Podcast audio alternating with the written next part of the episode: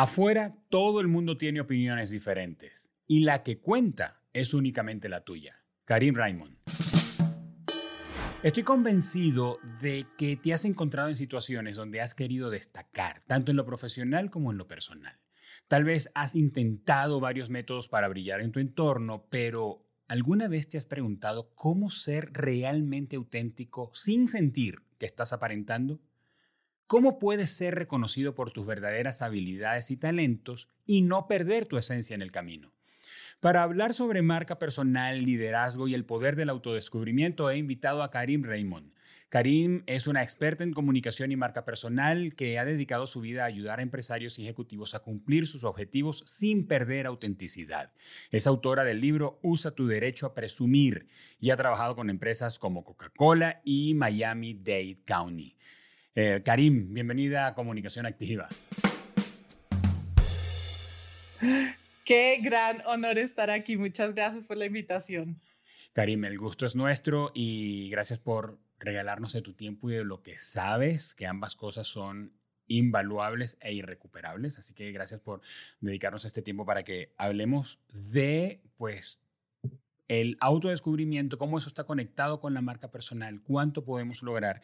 Y me entusiasma mucho porque tengo que decirle a nuestros oyentes y a los que nos ven que la conversación en, eh, en backstage, antes de que empezáramos a grabar, ya estaba lo suficientemente buena como para eh, tener que interrumpirla, pero ustedes se merecen que escuchen lo que estamos hablando. Así que básicamente esto va a ser una continuación de nuestra conversación. Pero les decía en la presentación, Karim tiene el libro Usa tu derecho a presumir. Aquí lo ven, yo lo tengo, lo tengo en Kindle eh, y se los recomiendo. Lo puse en mi Instagram hoy porque todavía hasta esta mañana estaba terminando de, de revisarlo. Les recomiendo mucho el libro de Karim, Usa tu derecho a presumir. Karim, y ese título, a ver, puede ser disruptivo para mí por mis filtros y a ti la experiencia te dirá cómo te ha ido, pero me parece que impacta, porque presumir es como si tuviera una connotación peyorativa, ¿verdad? Le decimos a la gente, oye, pero qué presumido eres. Entonces, ¿cuál es la conexión entre el acto o la práctica o la conducta de presumir y la comunicación efectiva? Uf, esa es una pregunta espectacular.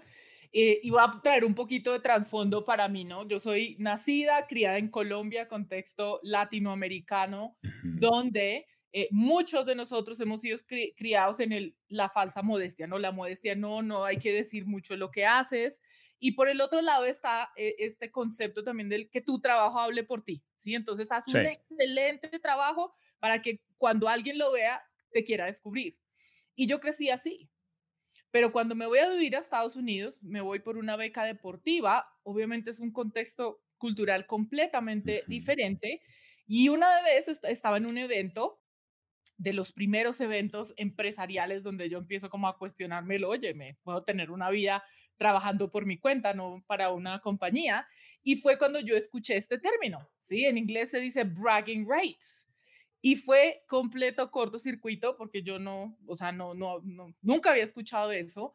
Entonces, generé una fascinación personal por eso, ¿sí? Porque toda mi vida yo había hecho muchas cosas en mi vida profesional, ¿sí? Hacía, considero que, que tenía logros muy buenos, siempre con ese anhelo que alguien alguna vez lo viera, pero que yo no iba a hablar acerca de eso. Entonces tenía esa dualidad de no sentirme reconocida, de saber que estaba dando más de lo que se requería y esperando que alguna vez alguien lo, me dijera algo y pues no pasó. Entonces cuando yo escuché este término, yo dije, wow, o sea, yo puedo hablar de lo que yo he hecho y me puedo sentir orgullosa y puedo, eh, digamos, hacerlo de una manera abierta, que es mucho lo que ocurre en este contexto eh, de Estados Unidos. Entonces para mí fue como, wow, yo me adueñé de ese término y de ahí es que empezó a surgir a, lo largo de todos estos años, esa, eh, primero ese anhelo personal de no sentirme mal por lo que he logrado, de sentirme orgullosa de poder hablar de eso y al mismo tiempo ya empiezan como a llegar más mensajes. Entonces empecé a ver que en realidad es muy poderoso cuando alguien comparte sus triunfos. Hay una fórmula que si más adelante tenemos chance la puedo compartir, porque no es el solo presumir. Sí, el presumir es lo que no queremos. El derecho a presumir es diferente. Si el derecho a presumir es reconocer que todos los triunfos tienen dos caras, ¿sí? La cara es la de, oh, sí, gané, esto es, pero la, el otro lado es, ¿qué te tomó para llegar ahí? ¿Cuánto tiempo de esfuerzo, cuántos rechazos, cuánta duda personal, cuántas personas diciéndote que no lo podías hacer? Entonces, el, el derecho a presumir es compartir esas dos caras de la moneda, lo que se logró y por el otro lado, qué fue lo que tomó para llegar ahí, porque eso es lo que inspira a los otros a decir, oye, yo también. Y al mismo tiempo en, cada uno se genera esa sensación de triunfo, esa sensación de, orgullo, ¿sí? Y es, yo lo digo también que es un antídoto para el síndrome del impostor del que sufrimos también muchos de nosotros. Ahora, Karim, cuando hablas de esas dos caras de la moneda, pienso en lo que vemos generalmente en las plataformas de interacción social, en las digitales. Me parece que estamos más inclinados a mostrar una, lo que se logró y probablemente ah, la inflamos y la maquillamos y, que yo, corro, ¿no? Yo eh, corro todas las semanas y, y entre los corredores hay como un chiste que todo lo que, toda la distancia que un corredor te diga que hizo, réstale uno o dos kilómetros, porque nunca un corredor está satisfecho con cuánto corrió. Entonces, que si te dice, no, este, esta mañana corrió 8, bueno, corrió 6.5, 7 kilómetros, ¿verdad? Pero no corrió, si yo hubiera corrido 8, hubiera dicho que corrió 9. Entonces, estamos como más inclinados como a maquillar eso, pero como la otra cara de la moneda acerca de cómo lograste ese triunfo o ese éxito tiene que ver con el proceso y es un asunto más largo que requiere que sea más desmenuzado, tiene oscuros, tiene, tiene sombras, tiene momentos difíciles, como que no estamos muy inclinados a decirlo. Entonces, eh, ¿cómo, ¿cómo, embona eso en, el, en, en presumir para que no sea un asunto superficial donde solamente hablas el del resultado, sino donde das claridad acerca del proceso? Claro. Cuando yo inicié a hablar de marca personal, estamos hablando del año 2010, en realidad en Latinoamérica, mm, yo diría que nadie que yo conozca hablaba acerca de eso. Yo también empecé desde ese lugar de mostrar solo lo bonito. realmente me dio muchísimos resultados porque de una u otra manera eso es lo que vendes y es el, oh, mira, el éxito, este es el, el viaje, la cena. No, y, es muy corto, requiere muy poca explicación, con una foto, un diploma, una cosa ya se logró, ya Exacto. se hizo. Entonces, algo que yo, yo bauticé, porque en realidad todos queremos eso, todos queremos tener o, tenemos ese síndrome de la vida perfecta. Aquí estoy yo, sí, todo fue tan fácil, pero ¿qué es lo que ocurre? Es que entre más personas han empezado a utilizar como estas plataformas digitales y este nuevo concepto de la, de la conexión digital, redes sociales, en fin, se hace muchísimo más difícil o sea, hay personas que muestran una vida que no tienen, ¿sí? O sea, ya han descubierto cientos de influencers o personas que no, mira, la vida que es, el yate, eh, la super familia y resulta que eso no es así. Entonces, ¿qué fue lo que yo empecé a observar también en mi propio proceso trabajando con empresarios en diferentes industrias? Es que muchos que tienen cosas que ya han logrado, que tienen mérito, que, han, que, o sea, que están cambiando el curso de la historia, al ver esos referentes dicen, no, yo no, o sea, yo aquí no tengo tiempo para andarme mostrando, no quiero andar mostrando que si comí, que si no comí, que si fue al gimnasio, o sea, mi vida íntima.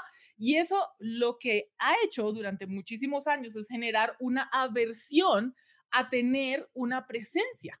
Sí. Entonces, esa, y, y, y, por el otro lado, digamos, por la naturaleza, lo que yo hago, yo tengo personas que vienen a mí con cientos de seguidores y con, un, con una, una cara muy bien puesta, pero al final del día no tienen con qué pagar sus cuentas al final del día, si no están teniendo nuevos clientes, están perdiendo dinero en lugar de ganarlo. Entonces ahí fue donde yo dije, hay algo que hace falta. Si esa desconexión está en precisamente ser alguien real, ser alguien auténtico. ¿sí? y, y, el que, y tú que has sido deportista, siento que lo puedes relacionar, o todos nosotros, es decir, no hay un logro, no se llamaría así, si no hubiese un obstáculo detrás. Entonces, cuando alguien solamente muestra el triunfo, se separa completamente de los otros. Es como esta estrella en el firmamento y es como, no, ese amaneció bendecido, ese no, nunca en la vida ha tenido ningún obstáculo y lo ves lejos y no te conectas de la misma manera.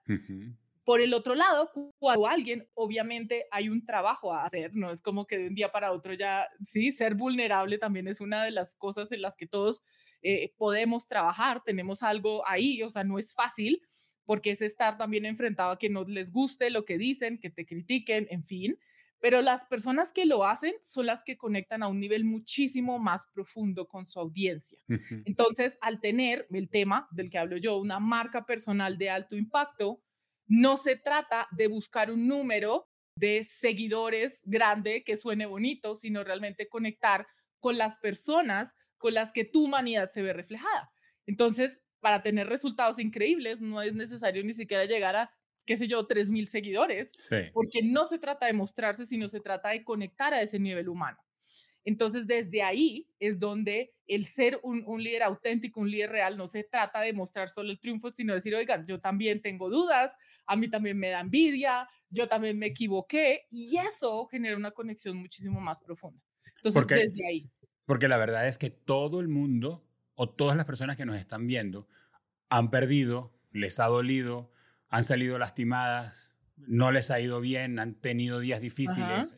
Es, eh, lo dices y, y, pienso en eso, Karim, porque qué, qué lindo lo idealizado y lo aspiracional que viene desde los comerciales de televisión, ¿verdad? Donde veíamos, en el caso de los hombres, pues aquel tipo que frente al espejo usa una máquina de afeitar, pero tú no tienes ni el cuerpo, ni el cabello, ni... O sea, yo tuviera la barba que tiene él, no me la corto. Entonces, eh, es, es un asunto todo aspiracional, pero todos estamos teniendo dificultades y, y, nos conectamos cuando una persona pasó por la dificultad y la superó. Em, ahora, Karim, ¿para quién es este asunto de marca personal? Porque no sé si está mal este statement, pero no es para todos. O en quién enfocas, porque yo creo que, y, Karim, yo no tengo la, yo no tengo la verdad. Eh, mi audiencia lo sabe y por eso hablamos contigo. Yo creo que hay roles que es una responsabilidad, es un acto de responsabilidad atender tu marca personal, porque la gestiones o no, la tienes, ¿ok? O sea, tú dejas una marca donde quiera que tú estés, entonces hay roles donde es un acto de responsabilidad cuidar tu marca personal. Pero desde tu asesoría, desde tu consultoría, tu experiencia, ¿En quiénes o quiénes tienen que enfocarse en cuidar su marca personal? Bueno, yo quisiera hacer una distinción entre una marca personal regular, tradicional, que es el concepto del que todos ahorita en este momento cuando Daniel busca en Google marca personal y le sale, y lo otro que es lo que yo hablo y es una marca personal de alto impacto que creo es a lo que tú estás apuntando. Sí. Una marca personal puede tener cualquiera, que quiera tener resultados, ¿sí? que quiera mostrarse de una manera y que esa, esa, esa manera en la que se muestra al mundo le genere resultados. ¿sí? O no. Al final, como tú dices, todos tenemos una marca personal y hay ciertas estrategias de mercadeo que funcionan sí o sí con la marca personal que se tiene. ¿sí? Entonces, cualquier persona que diga, yo me quiero ver como esto, puede hacerlo, ¿sí? ya sea pagando, ya sea buscando eh, herramientas en Internet, que hay un montón. Y por el otro lado, la marca personal de la que yo hablo, yo hablo de marca personal de alto impacto.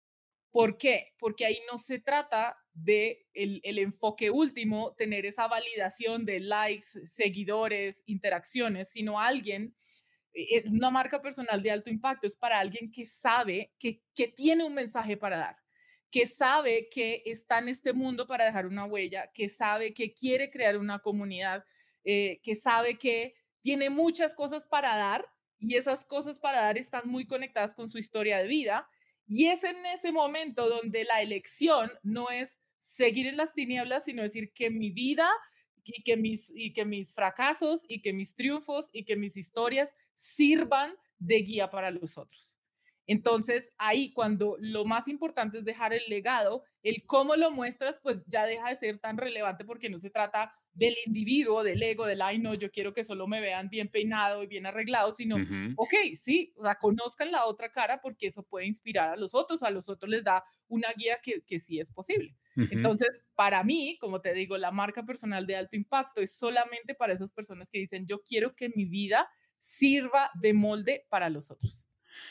Eso significa que, por ejemplo, directores de organizaciones o gerentes o líderes, deportistas, gente que son más bien como líderes de opinión, gente que influye eh, en, en, la sociedad de alguna manera, tanto sea por el rol que juega o por la manera como ha logrado lo que tiene, eh, deberían prestarle atención a su marca personal con el enfoque de alto impacto, porque pienso tu marca tiene alto impacto y a todos se nos pueden venir nombres a la cabeza, ¿verdad? Pero eh, también puedo pensar en, en, líderes de organizaciones que no son famosos o, mejor dicho, no son eh, comunicacionalmente populares, pero lideran organizaciones de 5 mil trabajadores, de 15 mil trabajadores o son líderes de una, en, un, en un sector de la sociedad donde lo que dicen tiene peso. Mm. Eh, su voz tiene peso es capaz de mover la aguja en algún sector o en influir en las decisiones. Entonces ellos deberían cuidar su marca personal. Sí. Em, yo más allá de decir deberían, porque no es, o sea, nadie debe, nadie tiene que, o sea, es una gran oportunidad.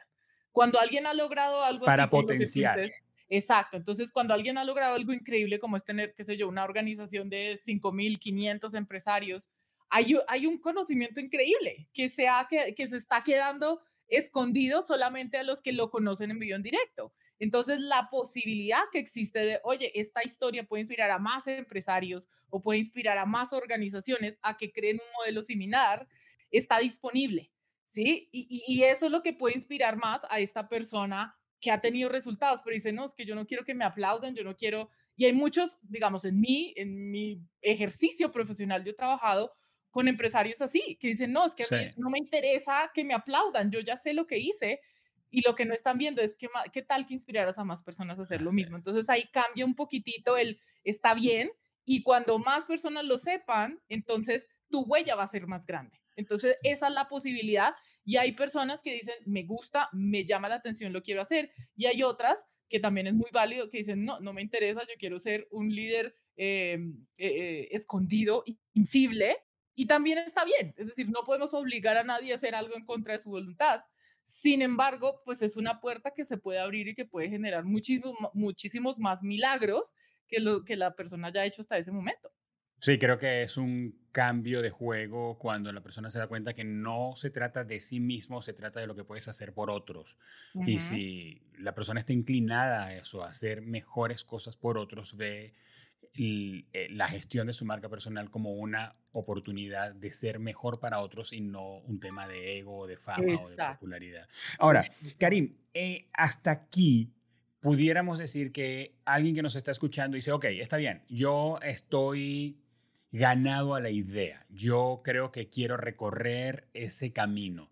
¿Cuál es el ABC, Karim? Lo tenemos aquí al frente y dice, ok, está bien.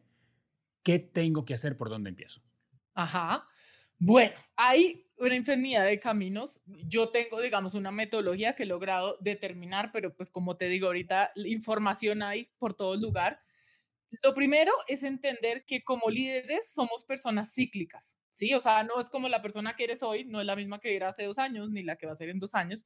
Entonces, entender que para desarrollar tu marca personal es algo que va evolucionando como tú. ¿Sí? Y igual que la naturaleza, porque somos parte de la naturaleza, hay cuatro estaciones. Entonces, yo explico la marca personal desde las estaciones, empezando por invierno, que es mente, es empezar desde ese lugar del autoconocimiento, el descubrimiento, quién eres, cuál es tu fórmula única de liderazgo, cuáles son tus fortalezas, em, cuáles son las cosas que mejor se te da, inclusive cuáles son las cosas que ya no quieres hacer. En el invierno es como cuando el árbol pierde las hojas, entonces, ¿cuáles son los clientes que ya no quieres? ¿Cuáles son las oportunidades que ya no te llaman la atención? Eso también es importante determinarlo en el invierno, mente. Después viene la primavera, que es empezar a entender, ok, ya cambió, viene una nueva temporada, ¿qué vas a empezar a comunicar? ¿Cuál es esa, esa nueva manera en la que vas a compartir esta etapa de liderazgo? Entonces, tanto verbalmente, ¿sí? Con quiénes quieres trabajar, cuál es la manera en la que lo estás haciendo, como visualmente, eso cómo se ve, eh, sí, de una manera profesional. Yo siempre digo, no te pueden ver profesional si no te ves como un profesional. Entonces, cómo la parte visual que tú tienes en tu presencia digital está eh, comunicando cómo quieres que te vean. Entonces, esa es la primavera, que es el, es el mensaje ¿verdad? La segunda M. Después viene el verano. El verano que es lo que ocurre donde todo el mundo sale, está en comunidad, está rodeado los unos con los otros, está compartiendo qué está haciendo. Entonces, en marca personal es el marketing. Ahí es donde tú sales, reorganizas tus redes sociales, comunicas nuevas cosas. Si quieres hacer un rebranding, cambiar tu logo o tener un logo más profesional, toda esa parte, estar en eventos de networking, ir a eventos de entrenamiento, entregar eventos de entrenamiento. Entonces, ese es el verano.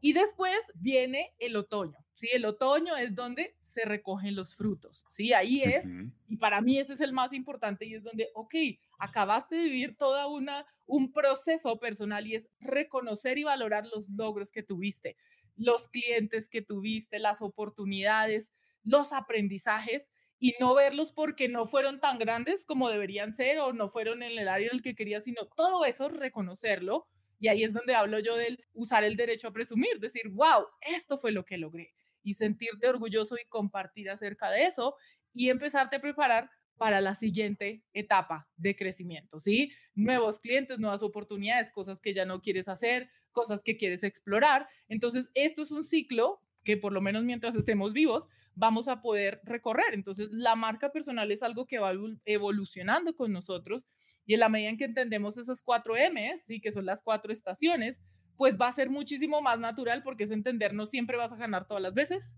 ¿sí? no siempre vas a trabajar con los mismos clientes, no siempre tus precios van a ser los mismos. Entonces, eso permite como aceptar y valorar los procesos en los que vivimos cada uno. Karim, ¿cuál es la cuarta M? La del otoño y la, de los frutos. Manifestación, manifestación. Entonces es mente, mensaje, mercadeo y manifestación. Ah, ok, había puesto marketing. Es, sí, pues, marketing o mercadeo. Sí, sí marketing. Sí, Karim, y cuando esa rueda empieza a andar, yo, yo estoy tratando de, imaginármelo que pues comenzamos con el invierno, suponiendo que yo empiezo a trabajar con tu metodología, pues empiezo trabajando mi mente, que lo primero que pensé es la mente en el invierno, es porque la mente es racional y es más fría.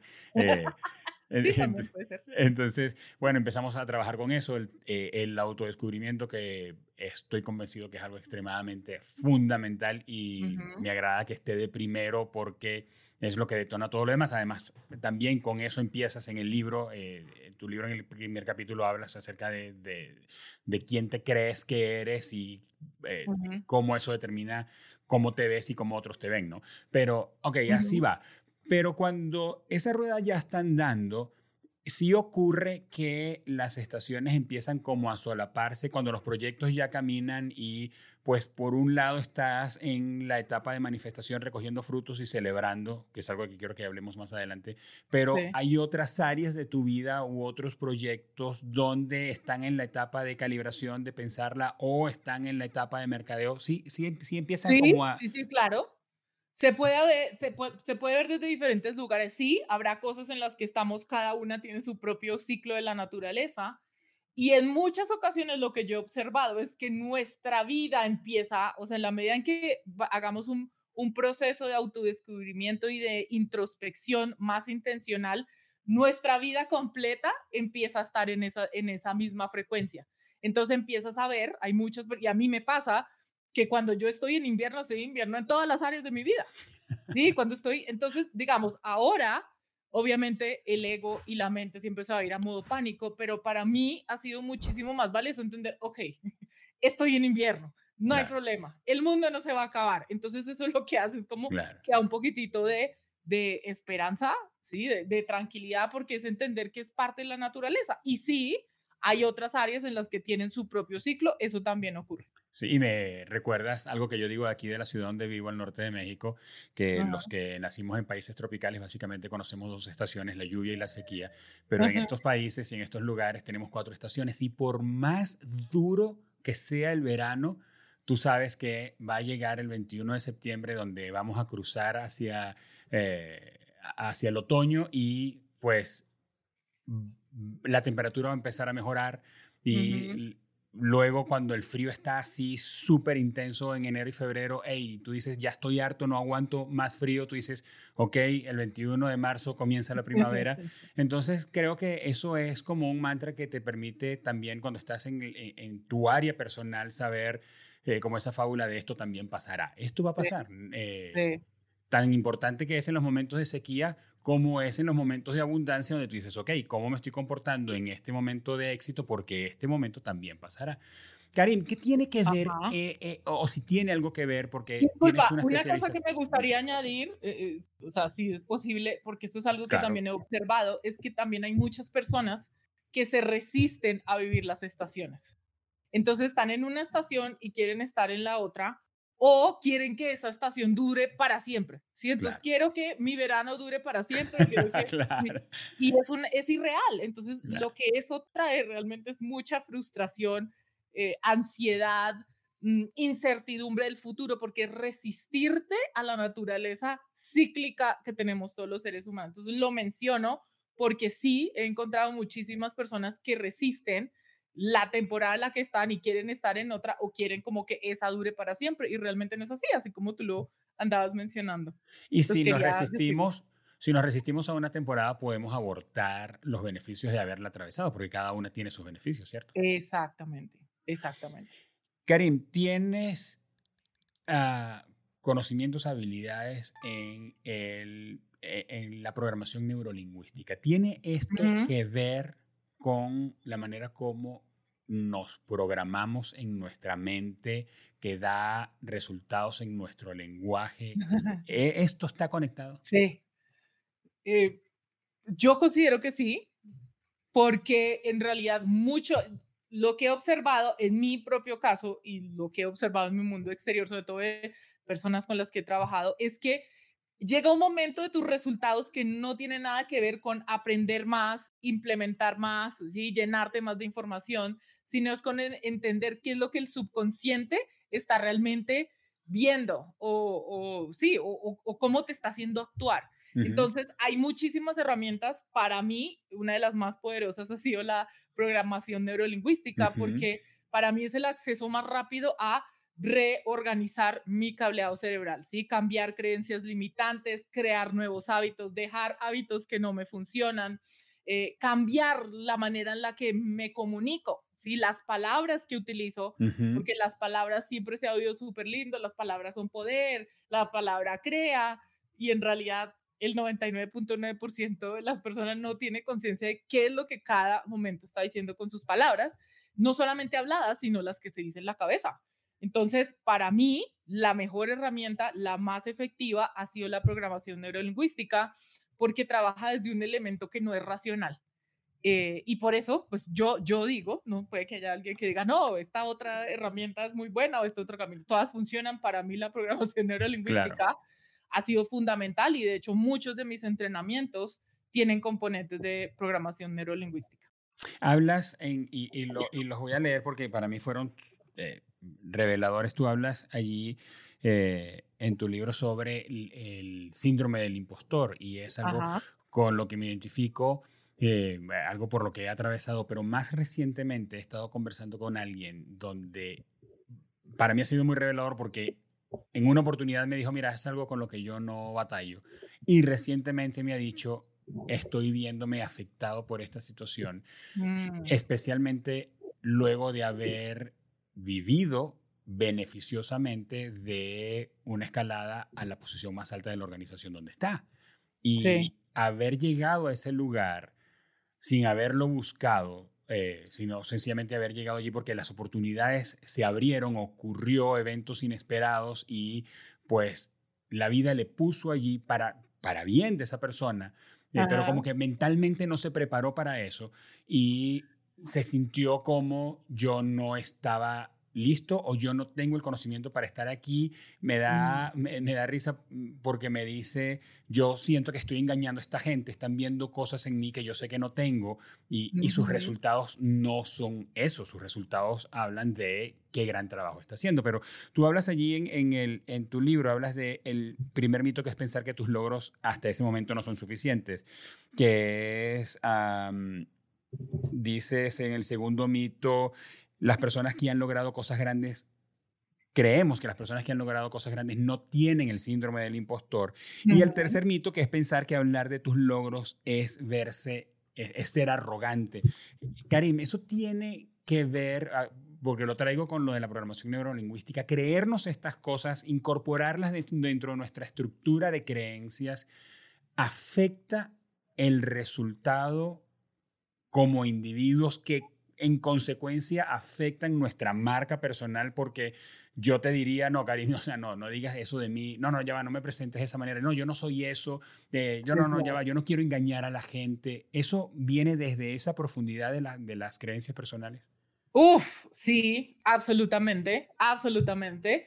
Em, y se ha demostrado, o sea, hay cientos de estudios, hay libros que hablan acerca de eso y pues las personas que han logrado más cosas son las que tienen más presente ese síndrome del impostor. Entonces, Increíble, ¿verdad? Es como eh, uno diría son las que menos deberían sufrirlo. Exactamente. Entonces, lo, lo, más gracioso es que los que realmente son, eh, como le digo, que son arrogantes, ¿sí? Que se ellos nunca se cuestionan, ay, no, ¿será que estoy engañando a la gente? ¿Será? No, ellos, eso no es una situación.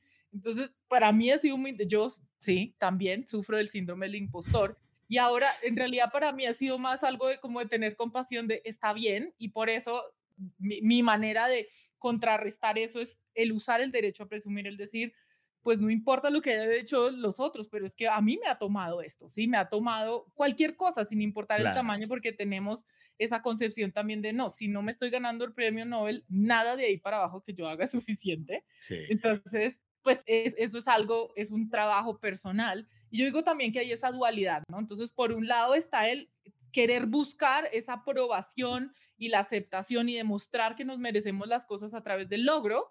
Y llega un momento donde todo eso, eh, es como haber logrado todo eso, igual nos deja con ese ¿y quién soy? Claro. Entonces ahí es donde yo traigo a Joe Dispensa, que ya es el que rompe todo paradigma, es como, bueno, deja de ser tú. Sí. ¿Sí? Entonces, no hay respuesta. En realidad, para mí es entender si todos, o sea, si tú sufres del síndrome del impostor, eres una persona absolutamente normal. Si no hay nada malo contigo, sí, muchos sufrimos de eso. Y por el otro lado, es entender que todo eso que has logrado es importante que lo reconozcas y también empezar a ver, porque a mí me pasaba mucho que yo quería lograr muchas cosas para ser aprobada y ser validada por los otros, no porque realmente yo las quisiera hacer. ¿Sí? Entonces llega ese momento de, de, reevaluación. Uno de esos inviernos que me pasó es como, bueno, y si yo no hago nada de eso, entonces, ¿qué es lo que realmente quiero hacer? Por lo menos, si voy a tener el síndrome del impostor, que sea haciendo cosas que quiero hacer por mí y no que quiero para que los otros me aplaudan. Claro. Mira, Karim, hablas, bueno, hay una frase en tu libro que, que la subrayé y, quiero recordarla siempre porque dices, lo que has hecho es suficiente, no importa el tamaño del logro, lo que has hecho es suficiente, porque el, el tema del tamaño del logro, lo pensé cuando lo leí, puede tener mucho que ver con la comparación, ya va, no, no es suficiente porque mira lo que hizo este otro, o mira lo que hizo mi colega, o, o, esta otra persona que hace las mismas cosas que yo, está en mi misma área. Entonces, pues el tema del tamaño es según quién, eh, y más si no conocemos la historia de los otros con quienes nos estamos comparando, ¿no? Eh, entonces, me quedo con eso. Ahora, tienes otro, traes otro tema que, por el que le pasaste, no, no, te quedaste mucho allí, pero resuena mucho conmigo porque forma parte de mis valores y es la celebración. Yo lo considero un valor en, en el ambiente donde nosotros estamos. Hacemos en, en nuestra agencia, tenemos una junta todos los lunes en la mañana, una junta de estatus y el equipo comienza la junta diciendo o contándonos a todos dos logros que hayan tenido en la última semana, un logro personal y un logro profesional. Eh, porque, pues, para celebrarlos entre todos, a veces estamos, o nuestros equipos, las personas con las que hacemos vida, están más solas de lo que somos capaces de imaginar. ¿Cómo afecta la celebración a la autopercepción? Eh, cuando hablas de tú celebras lo que tú hiciste, tú celébralo. Y cómo también afecta a la, percepción, a la percepción que tienen los demás sobre otra persona. Ajá, uh, eso también es súper poderoso. Entonces, desde el punto de vista neurofisiológico, cuando nosotros no celebramos nuestros triunfos, eso como que no registra en el subconsciente y por eso muchos nos sentimos de no he logrado nada. Sí, o sea, a mí me pasa, es como, no, pues yo que cuando alguien te pregunta, bueno, ¿y tú qué celebras? No, pues nada, yo no he hecho nada en la vida y todo el mundo es como, óyeme, mira todo lo que has hecho. Claro. Entonces, el hecho de no celebrarlo físicamente, ¿sí? Verbalizarlo, saltar, ¿sí? Tener tu propio ritual, lo que hace es que se olvide y al final volvemos al yo no he logrado nada, lo que yo he hecho pues no es suficiente. Esa es la parte, entonces como que el cerebro no registra la sensación de triunfo. No como si no hubiera ocurrido. Exacto, sí, no. Entonces no tienen idea cómo se siente. Y nosotros como seres humanos, esto también está demostrado científicamente, emitimos una onda vibratoria. Nuestra energía es percibida por los otros. Entonces cuando alguien no se siente ganador, va a comunicar eso a los otros. Desde su tono de voz, de su, eh, su, emocionalidad, si la intencionalidad, hay algo que va más allá de las palabras y realmente eh, yo digo, ¿no? Alguien en sus cinco sentidos nunca va a decir, yo quiero trabajar con el más malo, yo quiero trabajar con el que no sabe, yo quiero trabajar con el más inadecuado. Entonces, eso va a atraer o no a otras personas, porque todos queremos trabajar con ganadores, todos queremos trabajar con personas que estén orgullosas de lo que hacen. Eh, entonces, desde ahí también viene el cómo te afecta, porque si tú no te la crees y si hay otras personas que hacen más barra por ti, ¿sí? si tú no te estás mostrando como la mejor opción, entonces va a llegar alguien más y eso también pasa que sabe menos, tiene menos experiencia, hace un trabajo que es menos óptimo y esa persona se va a llevar las oportunidades porque ella por lo menos se siente segura de eso que hace. Entonces, ese es el otro, el otro impacto de no permitirnos celebrar nuestros, nuestros logros, nuestros triunfos. Sí, y eh, cuando lo mencionas acerca del tono de voz y la actitud, hay un tema de corporalidad, ¿no? También la persona viste cómo, cómo se siente y Exactamente. por eso también es como tan importante recordarlos y salir a eso. Es como eh, si vamos a tener una junta de negocios o vamos a visitar un cliente, pues recordar aquellas veces que nos ha ido bien en vez de recordar las veces que nos ha ido mal, porque eso va a, a ponernos en la frecuencia para lograr grandes cosas. Ahora, Karim, cuando pienso en marca personal eh, y que las personas desarrollen su marca personal, también recuerdo a organizaciones que pueden sentirse, ¿cómo diríamos? Eh, pueden sentirse celosas de que los líderes de sus organizaciones o personas que están en posiciones de influencia desarrollen su marca personal porque sienten que están desviando la atención hacia sí mismos en vez de hacia la organización, ¿verdad? Porque tú hablas de ti en vez de hablar de mi empresa. O déjame decirte que todo lo que tú has logrado es porque yo te di la oportunidad de que estuvieras aquí. O porque yo te he dado visibilidad, yo te puse en esa posición que te dio ese, ese rango de conexiones. ¿Cómo ves dos cosas? ¿Cómo ves la relación entre una marca personal sólida y las organizaciones que tienen a esas personas dentro de sus equipos? Y cómo una persona que está en una situación como esa puede superar esa situación para, a pesar de un entorno un poco tóxico, porque eso creo que tiene que ver más con toxicidad y eso no es un liderazgo sano, eh, superar eso y salir adelante con su proyecto de una marca personal coherente y eficiente.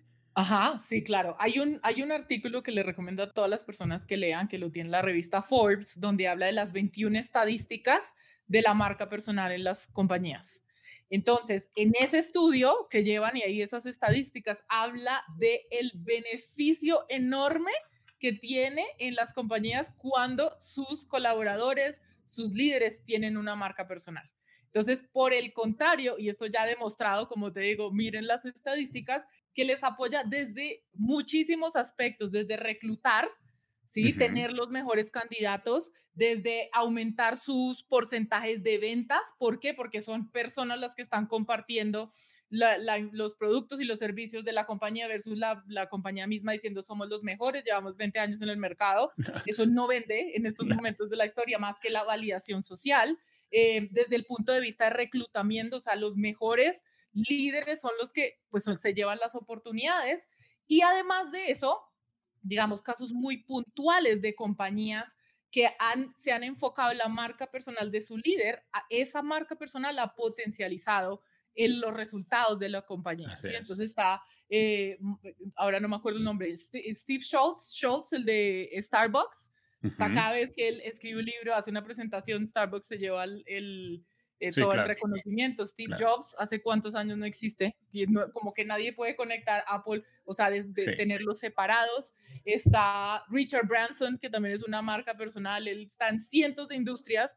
solo por el hecho de saber que él está en esa compañía o en esa, en esa inversión, la gente dice, yo voy allá. Entonces, es decir, en estos momentos hay más que suficiente demostración que por el contrario, cuando una, una compañía se enfoca de una manera intencional a permitir que sus líderes brillen, esa misma compañía va a tener más resultados. Entonces, yo creo que va a ser eh, conveniente que en la descripción de este episodio coloquemos ese, el link a ese artículo para que si nos estás escuchando puedas ir y pues comprobarlo por ti mismo y además como, como ganar ánimo, eh, ¿verdad, Karim? O sea, sigue adelante con eso y creo que el tema de la toxicidad en la organización, en caso de que ese sea el que sea tu caso, pues eh, sea un asunto que superes más adelante. Sí, y que te, o que te permita buscar una organización donde al contrario, ellos te vean como una ganancia versus como alguien que los va a apacar y va a sacar provecho de ellos. A, veces también eso es una posibilidad. Entonces, tener eso permite también discernir dónde nosotros vamos a crecer y dónde nos vamos a sentir mejor. Así es. Karim, llevas más de 85 mil profesionales formados. ¿En qué consiste esta formación y cómo podemos ser parte de ella? ¡Uh! Bueno, son 12 años, entonces he hecho todo tipo de capacitaciones, conferencias, seminarios, eh, certificaciones de marca personal, acompañamientos individuales.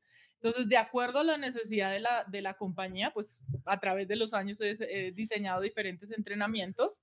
Eh, hay algunas personas que por su visión de liderazgo, pues yo realmente digo, yo te quiero acompañar, entonces sí hago procesos de acompañamiento individual y es a determinado tipo de líderes. Realmente ese no es mi enfoque. Entonces yo más lo hago a través de entrenamientos, conferencias, cursos, talleres, certificaciones a compañías que tengan equipos comerciales o que sepan el valor de la marca personal y lo hago desde ese lugar. Y pues ahora, obviamente, con el libro también es una manera más de guiar a personas que dicen, no tengo ni idea por dónde empezar. Entonces, ese es el mejor primer camino para tomar. ¿Y cómo puede ponerse en contacto alguien contigo que diga, yo necesito, por ejemplo, pienso en equipos de ventas, eh, donde, oye, qué potente es cuando vendedores de una organización eh, desarrollan su marca personal y traen por un lado la etiqueta de la empresa, pero por el otro lado la etiqueta de saber que son, son una personalidad y, lo que representan tiene peso, eh, es, es, muy potente. Entonces, ¿cómo puede una organización ponerse en contacto contigo o, o, un líder de una organización? Claro que sí. Entonces, ya te voy a contar y me gustaría, si está bien contigo, darle un regalo a todas las personas que están viendo esta transmisión o envío en directo o grabación. Entonces, escribí mi libro, Usa tu derecho a presumir. Entonces, todas las personas que están viendo este, esta grabación, el regalo va a ser el audio del primer capítulo, que ese audio es súper poderoso. Entonces, lo único que tienes que hacer es buscarme en LinkedIn, Karim Raymond, y me dices, quiero mi regalo. Sí, o si no, bueno, en cualquier red social estoy presente en todas. LinkedIn es como la la que, la que tengo más eficiencia en contestar, pero pues lo puedes hacer a través de cualquier red. Súper bien. Y por el otro lado, cualquier persona que quiera entrar en contacto conmigo me puede buscar en mi página karimraimond.com y ahí está toda la información acerca de mí. Fantástico. Karim, para cerrar, ¿qué estás viendo, escuchando, leyendo que nos quieras recomendar. No importa el tema, no importa el tema. Y trata de que no sea una serie que, que, revele tu edad, por ejemplo, si vas a decir que estás viendo por primera vez Gilmore Girls. ah, este, sí, no, no, me, reí cuando me lo contaste porque en estos momentos estoy leyendo un libro que se llama Get Rich Lucky Bitch. Ok. Es como, eh, sí, no sé ni cómo se traduce, ¿eh? ponte rica mujer, ponerlo decente. Y realmente, pues el camino de ser empresario, de estar como mujer en el mundo empresarial, trae toda cantidad de obstáculos mentales, culturales. Entonces, ese es el libro que estoy leyendo porque me ha permitido entender que el camino de una mujer es diferente y que lo hay. Entonces, ella se llama Denise Thomas y eso es lo que estoy leyendo en estos momentos. Ah, pues aquí estoy tomando en cuenta, aunque yo no, yo no aplico por género, pero sí se me ocurre darlo, darlo de regalo. Karim, oye, ¿quién eres y lo que haces eh, engrandece la comunicación y te agradezco muchísimo por eso. Gracias por tu tiempo, gracias por esta charla tan fantástica. Creo que hay muchos temas a los que les pasamos superficialmente, pero nuestro deseo es que para nuestra audiencia se abra un panorama, tengan mayor perspectiva, especialmente de este tema de la marca personal, reconozcan si es algo para ellos, algo que quiere, a lo que quiere entrarle y cómo puede hacerlo, cuál es la ruta y nos has pintado un camino claro, Karim. Gracias. Así es, muchísimas gracias por esta invitación. También gracias por lo que haces porque sé que está creando un nuevo camino para muchas personas que quieren comunicarse efectivamente y no saben por dónde empezar. Así es. Pues Karim, nos seguimos escuchando y viendo. Así es. Amigos, gracias por eh, acompañarnos en Comunicación Activa. Este es el podcast sobre la comunicación y su impacto en nuestra vida diaria. Y Karim nos ha dejado ver que nuestra marca personal impacta a nuestro alrededor y ha dejado abierta una conversación para que pienses, evalúes, eh, mesures si esto es algo donde tú puedes explorar para que tu impacto y tu influencia sea más eficiente, porque de cualquier manera estás dejando una huella en el lugar donde estás. ¿Qué clase de huella es? Pues eso lo sabes tú mejor que nadie más, así que puedes hacer más eficiente esa huella en el lugar donde tú estás. Yo te recomiendo altamente, altamente, no me reservo ningún elogio para el libro de Karim, Usa tu derecho a presumir. Yo lo tengo en Kindle, significa que lo puedes comprar en Amazon y descargarlo en tu dispositivo. También puedes comprarlo en Amazon como libro físico pero además Karim nos dejó el regalo de enviarnos su, el audio de su primer capítulo. Así que lo que nos dijo es, envía quiero mi regalo a cualquiera de las plataformas sociales donde está Karim, especialmente en LinkedIn, para que escuches este primer capítulo. Yo lo leí, lo recuerdo con claridad, lo mencionamos en este episodio en varias partes, así que es algo que te mereces leer y es un área en la que te mereces crecer. Y como siempre decimos, tú puedes mejorar en tu comunicación, no importa dónde estés, no importa el rol que juegues dentro de la organización, la posición que tengas, no importa el trabajo, el empleo que tengas, no importa si eres estudiante, no importa si estás desempleado, tú puedes mejorar en tu comunicación hoy y eso es lo que perseguimos a través de este podcast, que tengas herramientas para mejorar en tu comunicación, porque en igualdad de condiciones, el que mejor comunica gana. Y en Kipus queremos ayudarte a construir una experiencia de comunicación extraordinaria. ¿Quieres cambiar lo que tus clientes piensan de ti? ¿Lo que dicen de ti?